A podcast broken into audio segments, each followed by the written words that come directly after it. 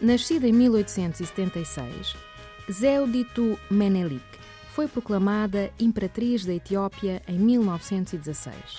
Durante o seu reinado, a Etiópia foi admitida na Liga das Nações.